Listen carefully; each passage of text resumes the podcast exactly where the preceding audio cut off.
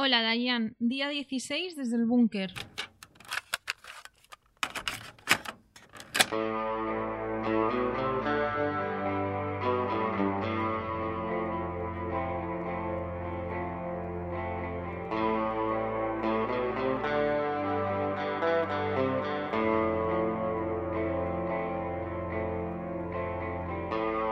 Ocho por 2, 16. Bienvenidos al programa número 16. ¿Qué tal, Adriana? ¿Cómo estás? Muy bien, ¿y tú, Esteban? Pues muy bien, aquí un día más de cuarentena, un día más en el búnker. Ya veo que te sabes la tabla de multiplicar, ¿eh? Sí, yo es que crecí con los discos de Enrique y Ana. Me lo, Ay. me lo aprendí muy bien. Qué temazos, ¿eh? Bueno, no, no sé si eran temazos, pero a mí me, me solucionaron la vida, ¿ves? Porque ahora, con mis 21 años, pues todavía me acuerdo de... No, de ¿Qué? Creo que no te las has aprendido bien, ¿eh? Las tablas sí, lo que no me aprendo bien es, es la edad que tengo. Claro. Eh, ¿Qué tal? ¿Has hecho cositas hoy? Eh, sí, la verdad es que he hecho cosas. ¿Qué Sí. te parece si me las cuentas? Y yo te cuento algunas cositas que he aprendido y he visto y he hecho, he hecho cosas. Venga, vale. Muy bien.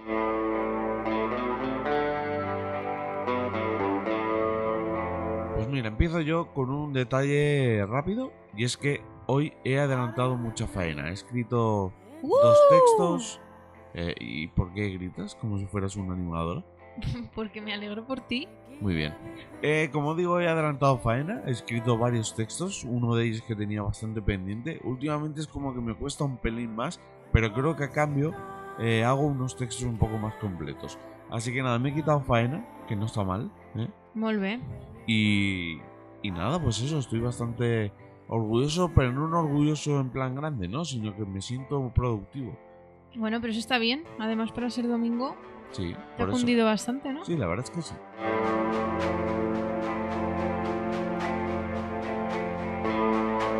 ¿Y tú qué tal, Adriana? Cuéntame. Pues yo voy a contar unas cosas que no contamos ayer porque pues porque se nos fue un poco. Empezamos a hablar, hablar, hablar y, y se nos fue.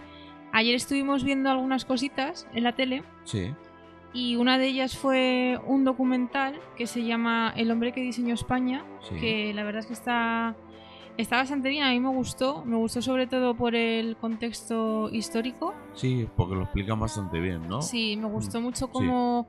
Cómo, eh, cómo exponían España ¿no? a finales de, de los años 60, durante la transición. Y la verdad es que me ha parecido un buen contexto. Me ha gustado mucho ver vídeos de canales norteamericanos describiendo España, describiendo cosas que aquí en el nodo no, no salían, ¿no? Sobre todo la forma de describirlo. Porque claro, aquí con la censura que había. Sí, digamos que todo gira en torno a la figura de José María Cruz Novillo, Sí, que es uno de los diseñadores más famosos e importantes de España. eso es. Entonces, en torno a su figura, en torno a su trabajo, es lo que dices. Nos cuenta mucho, mucha anécdota de cómo, ¿no? de cómo cambió España en ese sentido. Sí, además me gusta mucho cómo vivió en otra época, ¿no? Porque durante los años 70 como para que para él fue más fácil el, el empezar su carrera, el ir descubriéndose, el ir haciendo contactos, todo era como más sencillo. Claro. Las conexiones, o sea, los contactos eran más directos, Eso no me, llamó, había me, llamó, tanto... me llamó mucho la atención porque es, es- es una verdad como un templo. Y creo que lo estuvimos comentando, ¿no? Sí, Pues eso, como, como él decía que negociaba directamente con, con el cliente, incluso con el empresario de las empresas.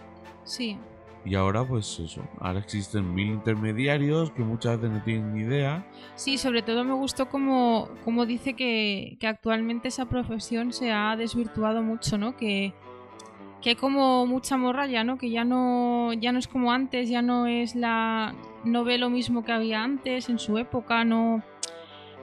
Eh, ve como más eh, problemas. ¿no? Sí. Yo creo que no ve tanta pasión y Y más Esta- distancia, sobre todo entre el, el, el creador, entre comillas, que es él, pero luego también el creador de la empresa a la que, con la que va a trabajar. Sí, pero yo creo que a la vez también está un poco decepcionado con, con los resultados, ¿no? Como que no ve. em, no ve tanta pasión, lo ve como todo más mecánico. Y yo creo que es lo que, lo que él echa de menos porque, bueno, mm, la obra que, que hace él, más allá de los diseños que haya podido hacer, a mí me pareció muy buena y creo que, que eso es algo que, que se está perdiendo, ¿no? Que ya caes en, en la rutina, en lo como que van a lo fácil también por las presiones, ¿no? Por la velocidad y, y yo creo que era una un poco crítica también que quiere hacer él en el documental. Muy bien, y para que la gente quiera buscarlo, ¿qué, ¿cómo se llama? ¿Lo, lo recuerdas? Pues se llama El hombre que diseñó España. ¿Mm? Tiene una banda sonora muy buena, por cierto, también como dato. Y lo podéis encontrar en Filmin. Muy bien. Está, si estáis en la suscripción, lo podéis ver gratis. Y si no, no sé si sin tener cuenta lo podéis alquilar, no lo sé, pero vamos, en Filmin está seguro. Muy bien.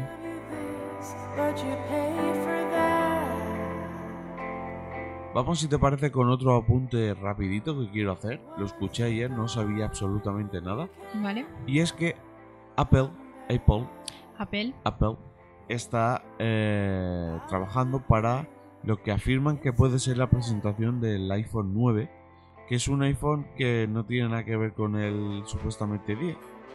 ¿Y qué diferencias tiene? Eh, no he investigado mucho, pero al parecer en plena cuarentena, con el mundo paralizado, Sí. Apple puede estar cerca de presentar nuevos productos.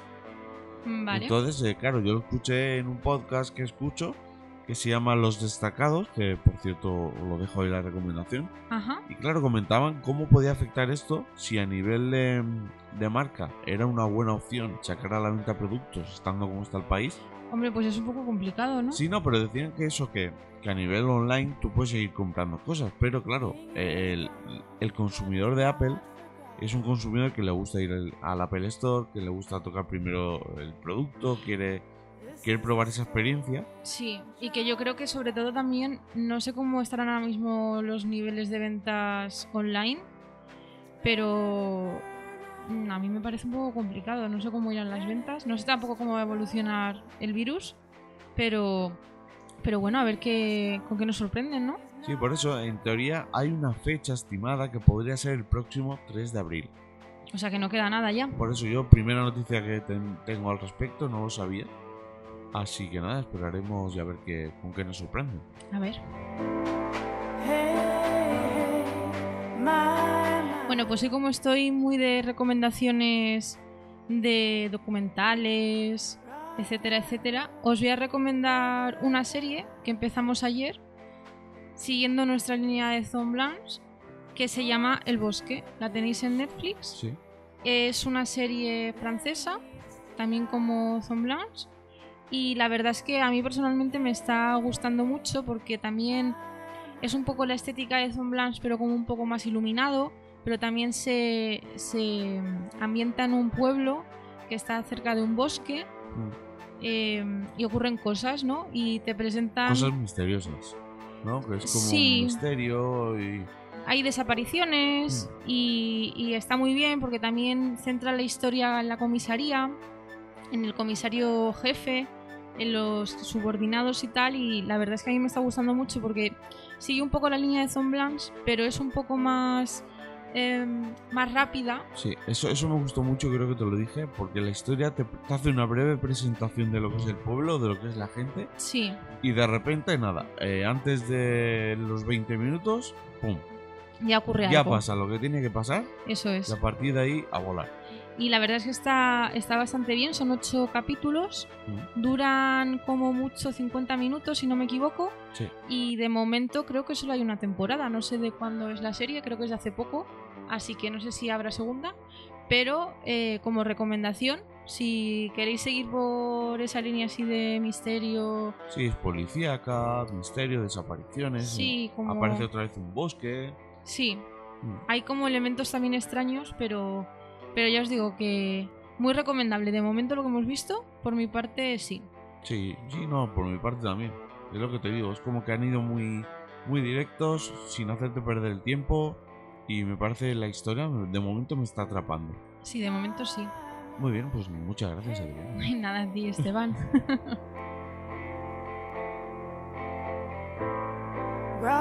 Voy ahora yo con una recomendación que no es nada, no es nada novedoso, no es nada de última hora ni nada, simplemente es una recomendación personal.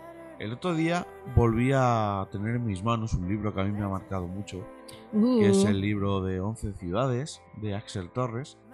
Y es un libro que habla de fútbol, pero habla también de viajes, de historias personales que vivió el periodista. Y es muy recomendable, muy recomendable por eso, porque eh, mm, no es puramente de fútbol, por eso si hay gente que no le gusta el fútbol, oye, eh, puede tener una oportunidad también de leerlo, que no, que no le eche para atrás el tema futbolístico, porque no, no es para nada un, libro centrado en fútbol. De hecho, yo me he leído el capítulo de eh, Islandia. ¿Fue el que me leí? Ah, no, el de Islandia es otro libro. Eh, sí. ¡Uh! He metido la pata hasta el fondo. No, me leí el de Londres. Y me gustó mucho, ¿eh? Yo lo leí en una época en la que no me gustaba excesivamente el fútbol y, y me gustó. Así que... Sí, no, precisamente era porque cogí y empecé a leer el, el capítulo de Londres otra vez y me veo tan reflejado en ese capítulo. En lo que dice.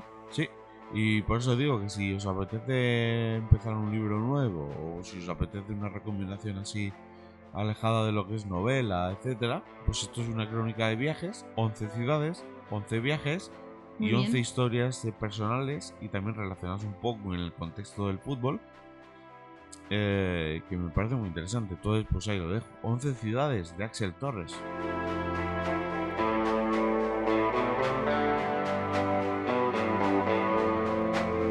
Y según me comentan en línea interna, tienes una última cosa que contar.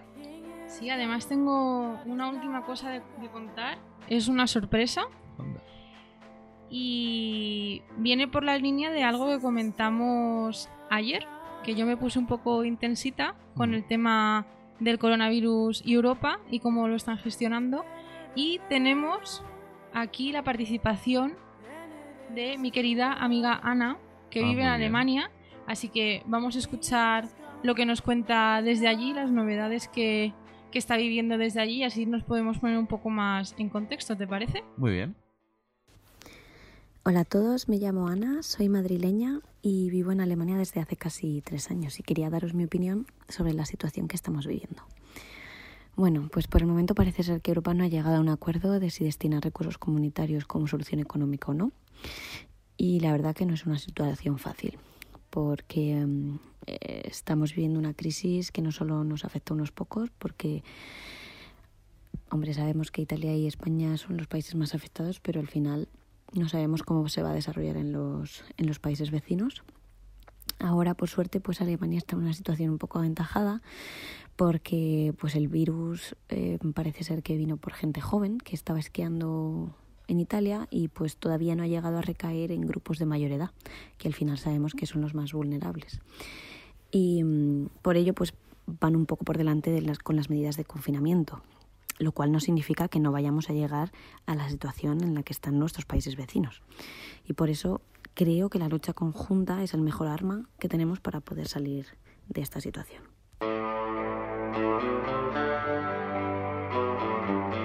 Bueno, pues Ana, muchas gracias por, por este apunte. La No, verdad es y que... Muy bien narrado, ¿eh? Sí, sí, no, yo estoy muy sorprendida. Jolín, es que es muy top, mi amiga. Felicidades, Ana. Hombre, claro. Y David. Aunque no haya hablado.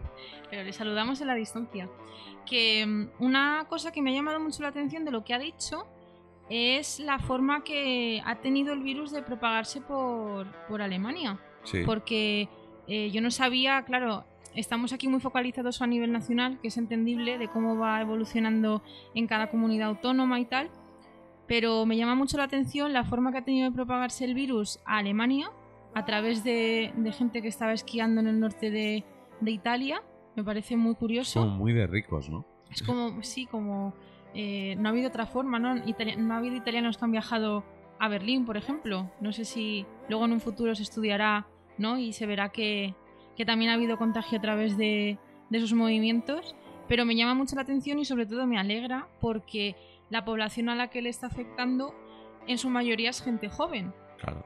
que dicen que es Y una por ventaja. eso también quizás expliquen las cifras y la diferencia de cifras. Exacto. Entonces, eso también lo que dice, ¿no? Que por una parte es una buena noticia, Mm. Pero claro, perteneciendo a una comunidad económica, bueno, una Unión Europea que se llama así ahora, deberían arrimar un poco el brazo porque es una situación que no ha provocado ningún país como fue la crisis de, de 2008. Entonces creo que, que por mucho que moleste, hemos formado este grupo por algo y si algunos tienen que arrimar el hombro para ayudar a otros, pues creo que es el momento de hacerlo, ¿no? Un poco lo que, lo que nos cuenta en el audio que nos ha mandado. Mira, yo te explico te pongo un ejemplo muy sencillo, ¿vale? Yo en Valencia, eh, mis padres viven, eh, bueno, su casa es un, es un primero. Y claro, ¿qué pasa cuando se, cuando se jode la bomba del agua? Sí, Que al, al primer piso llega el agua. claro, Entonces, ¿qué pasa? Que claro, tú vives en una comunidad, vives en un grupo. exacto. Entonces, para que al resto de gente les llegue el agua, tú, aunque vivas en el primero y a ti el problema no te afecte tanto, tú tienes que, tienes que pagar y tienes que sumarte. Y es un ejemplo muy sencillo, pero que creo que explica muy bien lo que está pasando. Que. Alemania, por mucho dinero que tenga, por mucha situación diferente que pueda ser, pues estás viviendo en una comunidad en la que hay mucha más gente. claro. Y- Entonces yo creo que ahí es donde está el error y donde se le está criticando desde España. También a Holanda, ¿eh? Sí, sí, también, porque van de la mano. O sea, en- Claro. en este sentido se han unido los dos países. Sí, bueno, estamos hablando de Alemania porque, bueno, tenemos esta persona en común, Claro, amiga tuya, que está viviendo allí, entonces nos parece interesante que, que aportara su punto de vista, sí, pero esto no es cosa de Alemania. O sea, han habido varios países que, que se han postulado en contra de España y de Italia. y es lo, eh, eso es, y es lo criticable. Claro, y sobre todo, como dije ayer, me gusta la posición de Italia y de España de decir, no, no, o sea, tenéis que ayudarnos. O sea, Mm. esto no, no, no es una cuestión banal, es algo muy grave. Y me gusta que esté luchando por porque se destinen recursos a estos países y se ayude a nivel económico, porque es que es una situación completamente ajena que nos ha venido de repente y que era completamente incontrolable. Entonces, eh, a ver qué ocurre al final y sobre todo a ver cómo va evolucionando el virus en estos países, porque hay muchas teorías que dicen que a nivel genético ellos sufren menos que nosotros, porque somos países mediterráneos, al final tenemos un genoma ligeramente distinto, pero a ver qué pasa, porque igual si se las ven un poco más crudas, ahí ya cambian de opinión. Pues sí. Así que nada, pues agradecemos mucho a Ana el, el detalle de haber querido participar y que lo ha explicado muy bien. Sí, Ana, muchas gracias.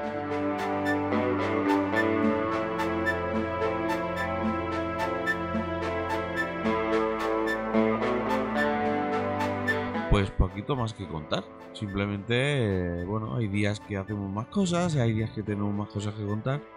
Pues hoy ha sido un poquito más corto.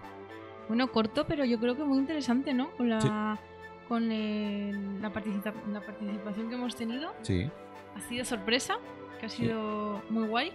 Y bueno, hemos contado cosas, hemos recomendado cosillas. sí, digamos que hoy se ha dado ese ejemplo de mejor calidad que cantidad, ¿no? Eso es. Así que sí, bueno, hoy hemos eh, hecho un, un capítulo un pelín más corto, pero creo que hemos estado- tratado también temas interesantes, es lo que decimos siempre. Eh, seguimos encerrados y pasa lo que pasa, no podemos tampoco inventarnos cosas ni, ni, ni- ni mucho menos. No, y además que es domingo, que en general los domingos tampoco se hace mucho más. Bueno, por cierto, lanzo, lanzo al aire una pregunta que, mira, no iba a decir nada más, pero sí. A ver, Eh, ¿Por qué se sigue dando el tiempo? eso Sí. es algo que se pregunta mucha gente. O sea, yo veo las noticias y. Bueno, y leo noticias, ¿no? De se viene, viene un anticiclón, viene el frío. Bueno, Hombre, a ver, creo que es importante de cara al virus, ¿no? Porque el frío es como que dicen que le beneficia.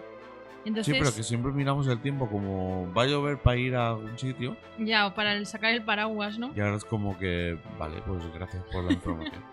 Esa información innecesaria. bueno, pues lo dicho, poquito más por hoy. Gracias Adriana por estar aquí. Gracias a ti, Esteban, como siempre. Y gracias a ellos, gracias a ellas, gracias a esas personas tan bellas que están al otro lado, que están creando una muy bonita comunidad que aquí seguimos. Mañana estaremos aquí un día más, cumpliendo con la cuarentena y, y tendremos una nueva edición de Desde el Búnker. Exacto. Muchas gracias por estar ahí de corazón, gracias y mañana más. Chao, Hasta luego. adeu. Agur.